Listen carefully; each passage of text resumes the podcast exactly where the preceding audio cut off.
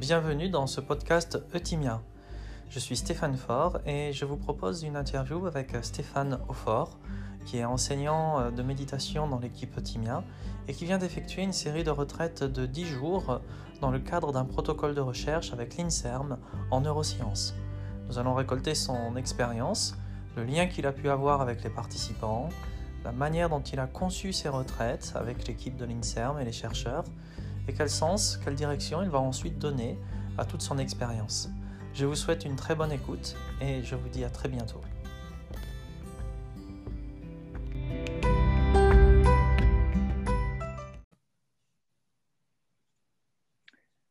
Bonjour Stéphane. Bonjour Stéphane. Donc, euh, bienvenue sur ce podcast euh, Eutimia. Donc, il y a quelques mois, on t'avait euh, invité pour que tu puisses nous parler de, ce projet de retraite euh, silencieuse euh, accompagnée de, de, recherche en neurosciences. Voilà, il y a eu trois retraites. et aujourd'hui, comme on avait prévu, je voudrais bien pouvoir avoir ton, retour sur, cette expérience qui a été assez intense, surtout dans le contexte sanitaire qu'on connaît.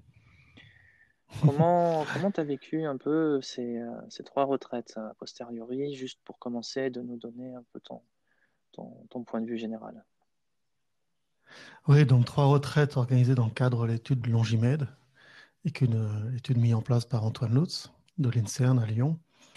Et cette fois-ci, en fait, euh, ces trois retraites font partie de la thèse d'un jeune chercheur qui s'appelle Arnaud Poublan, ces retraites ont été très intéressantes, à chaque fois trois groupes très différents, entre 20 et 28 personnes. Dans le contexte sanitaire actuel, comme tu le mentionnais, on été obligé de séparer les groupes dans deux salles différentes. Donc une partie était en visio, ensuite je changeais de salle pour faire du être en présentiel. Euh, pratique intensive sur 10 jours, hein, de 7 h du matin jusqu'à 9 h le soir. Hum, et en même temps, les gens devaient faire des tâches, ce qu'on appelle des tâches, en fait, faisant partie des recherches scientifiques, expériences sur la douleur, sur la sensation physique, sur l'attention à des, sons. Euh, C'était extrêmement intéressant et très, très riche. Très, très. C'était très intense dans ce que tu décris. Donc, les gens devaient faire des sessions de méditation que tu guidais euh, ou que tu accompagnais en tout cas toute la journée. Et entre les sessions, euh, ils devaient être euh, soumis à des, euh, tests euh, que tu viens de décrire. Oui, en fait, ils ont passé certains tests euh, avant la retraite. Donc, certaines de ces tâches ont été faites avant la retraite. Il y a eu des tests qui ont été faits en IRM. Donc, ça, c'est à, à l'INSERM, à Lyon.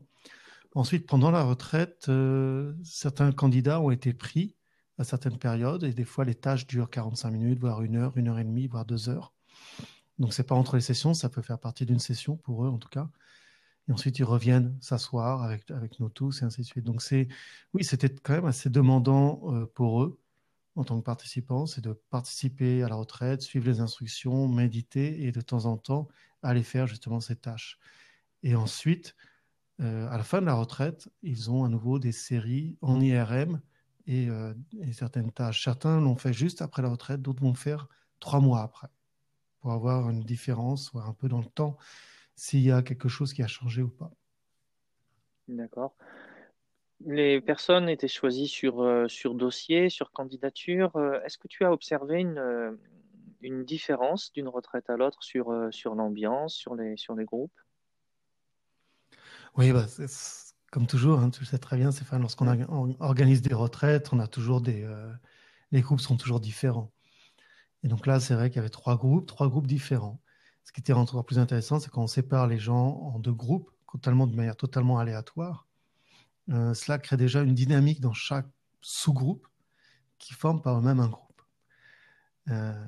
Donc euh, c'est vrai qu'il y a des différences à chaque fois dans le.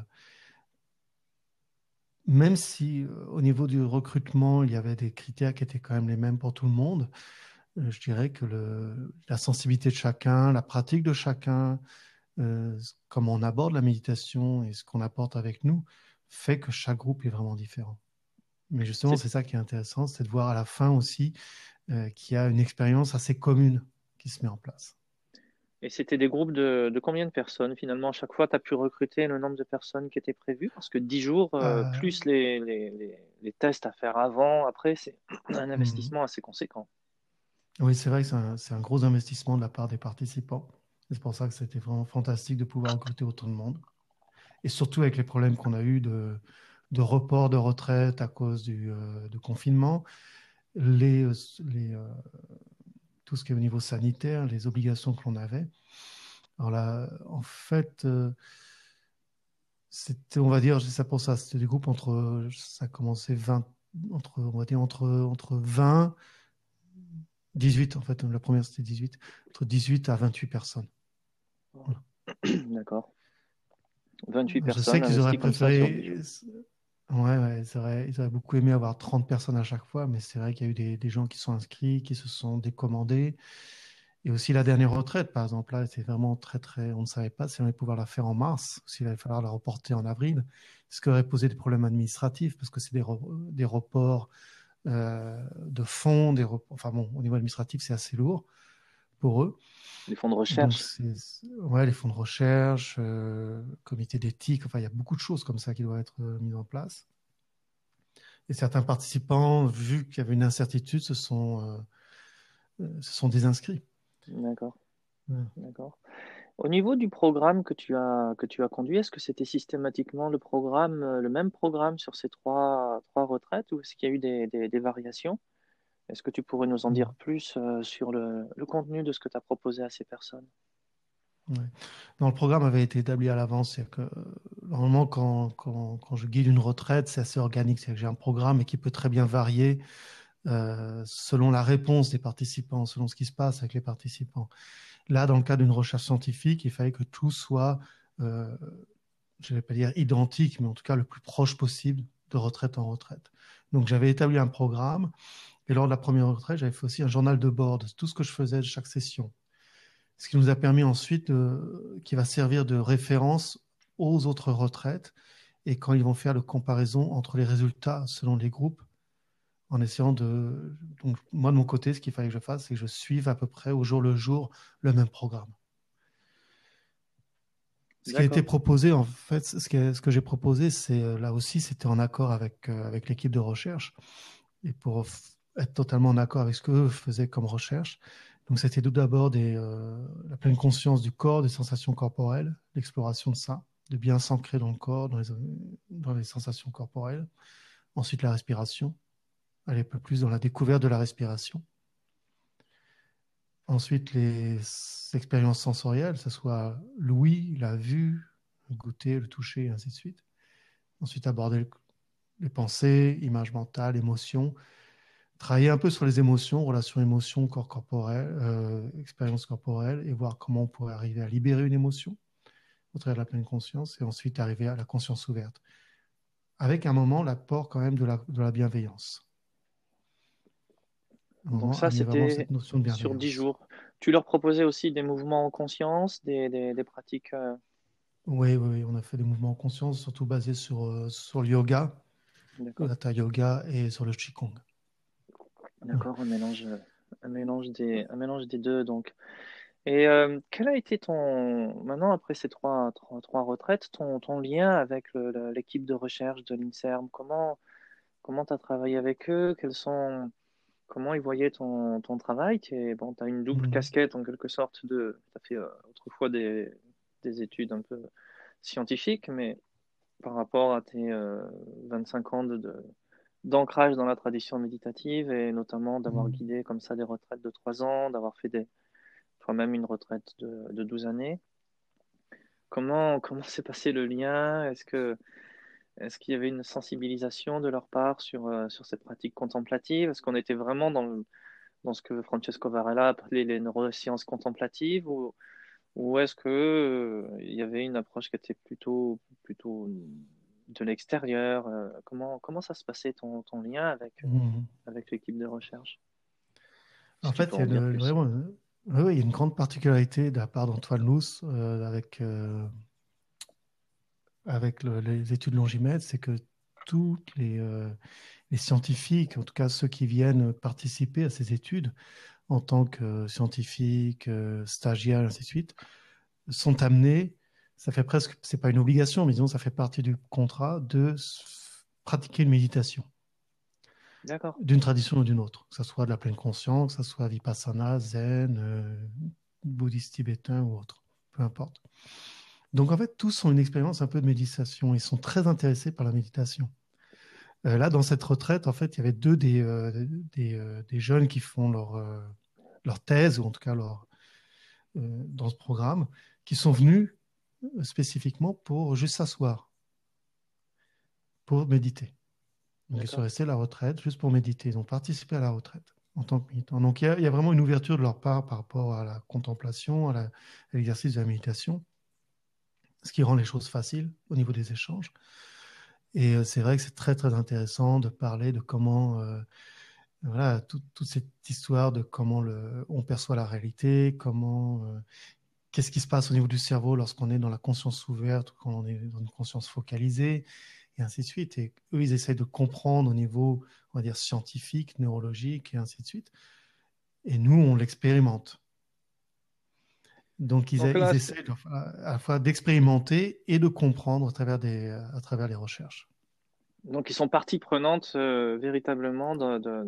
Ils ne sont pas juste observateurs, ils, essayent aussi de, vraiment comprendre de l'intérieur ces traditions. C'est des choses qu'on avait pu voir des fois dans les publications de, Antoine Lutz, qui a, il y a une, une connaissance des traditions méditatives qu'il est, qu'il est en train d'étudier.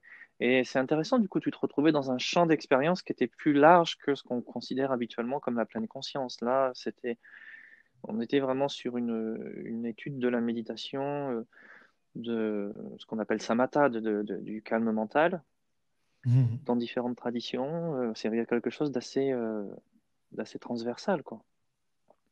Oui, il y a, ça et il y a, vraiment d'autres. Derrière, il y a toujours comment d'autres études qui peuvent être faites à partir de ce qu'on vient de faire.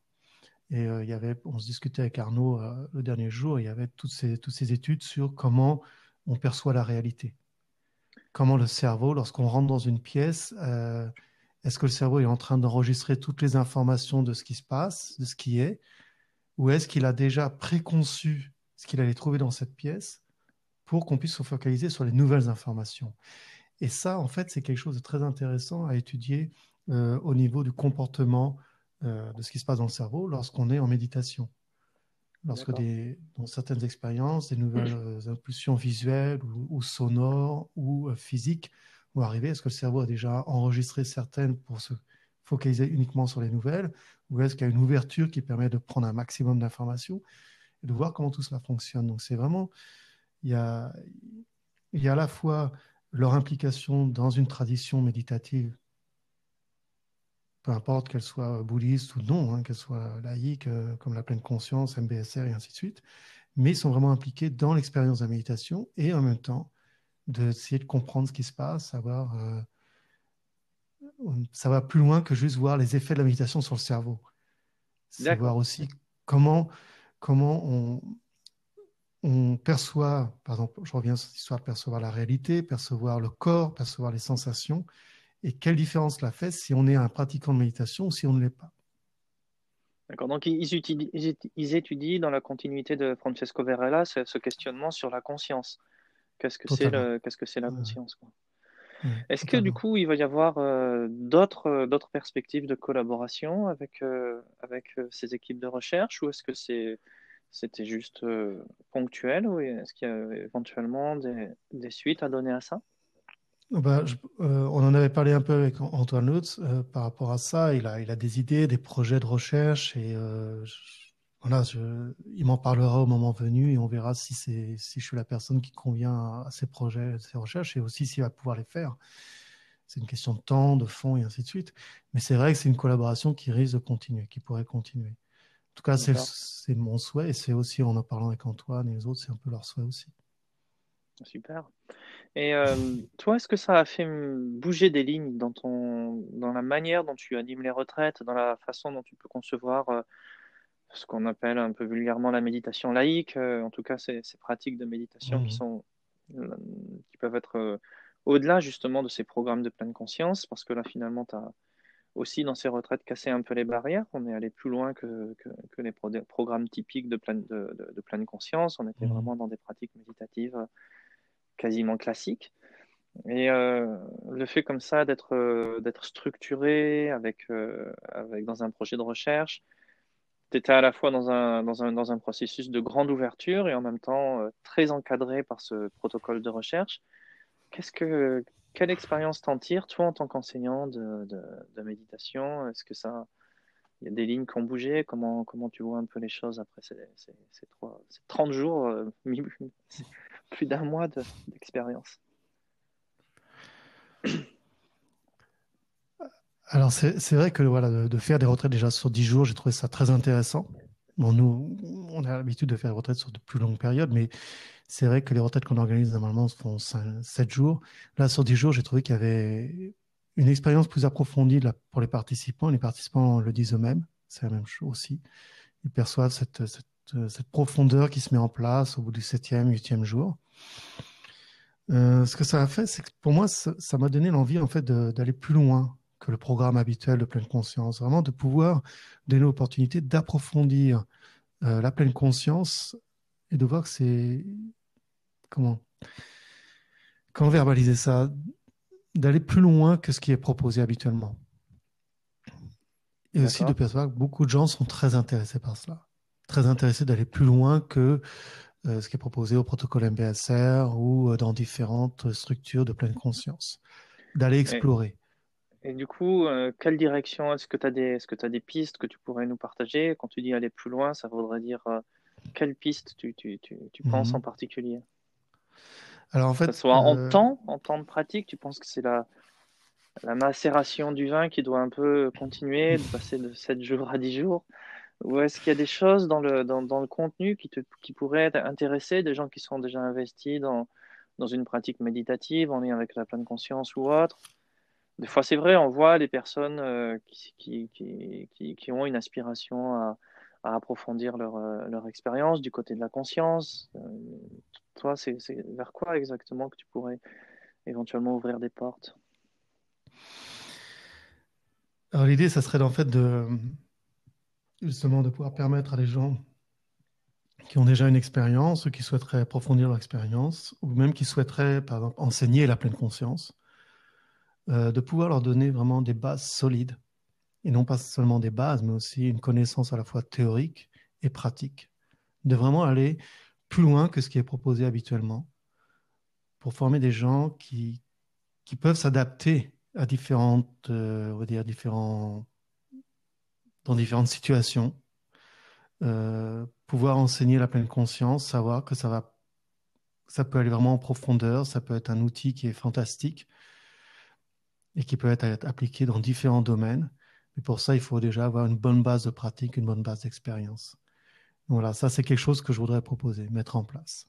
D'accord. Donc ça, euh, on, on, en parle ensemble avec Timia et tout ça, et comment voir ça, et faire intervenir des gens aussi qui vont pouvoir amener des informations aussi bien au niveau théorique ou connaissances euh, dans le domaine de la neuroscience, dans le domaine de la psychologie, dans le domaine de la médecine et, dans le domaine aussi de, des origines de la pleine conscience. On, essaye, il y a quand même un mouvement qui veut que ça soit quelque chose de laïque, mais à la base, la pleine conscience a une origine qui est dans la tradition bouddhique. Et peut-être aller voir un peu de ce côté-là avec des, connaissances vraiment de base. Je ne pas, pas devenir des. Pas transformer les gens en bouddhistes, mais leur apporter une base qui leur permet de voir exactement le contexte et euh, les idées qu'il y a derrière. Donc à la fois une pratique approfondie et en même temps euh, un champ de connaissances qui soit fait par des gens de, qui sont, on va dire, experts dans leur domaine. Voilà, je suis en train de le développer. Je ne vais pas trop en parler pour l'instant parce que c'est vraiment en développement, mais euh, c'est quelque chose, je pense, qui pourrait. Tu reviendras ici pour, on viendra sur cette plateforme pour en parler. On en reparlera, on en reparlera ensemble. Et euh, une dernière chose, là, puisque tu évoques euh, le, bouddhisme, bon, c'est un secret pour, euh, pour personne que toi, moi, on est quelques-uns comme ça dans l'équipe Otimia être investis assez fortement dans, dans cette tradition. Qu'est-ce que pour toi le, le fait de t'immerger comme ça, d'être vraiment partie prenante avec, avec des participants qui viennent de, de, tous les horizons? Ça, c'est quelque chose que tu fais depuis, depuis une dizaine d'années.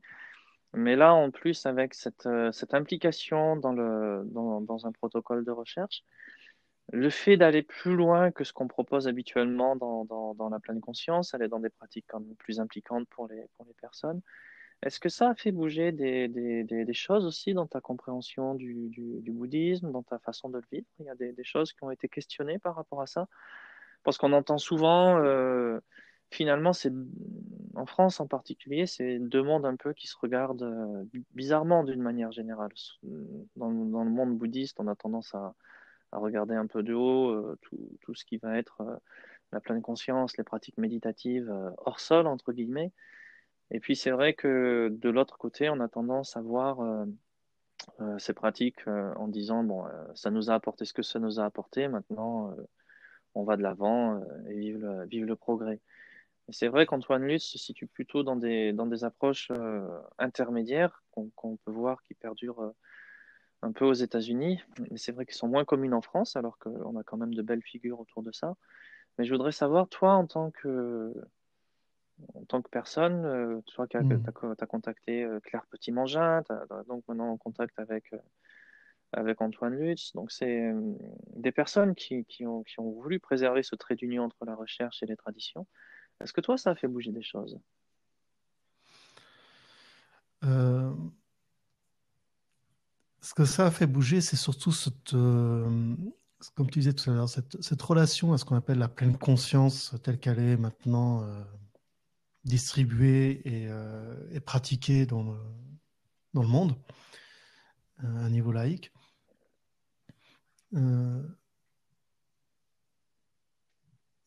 En fait, je pense que c'est toujours le rapport aux gens lors des retraites de s'apercevoir de plus en plus que les gens ne souhaitent pas. Euh, ça, c'est quelque chose que j'ai déjà remarqué. C'est pour ça que je suis venu à la pleine conscience. Ne souhaitent pas pratiquer la méditation dans un cadre spirituel ou religieux, mais en même temps ont vraiment une recherche, une recherche intérieure et euh, une sensibilité par rapport à la méditation, en pensant que oui, ça c'est quelque chose qui peut vraiment m'aider et qui pourrait plus tard m'aider à aider les autres.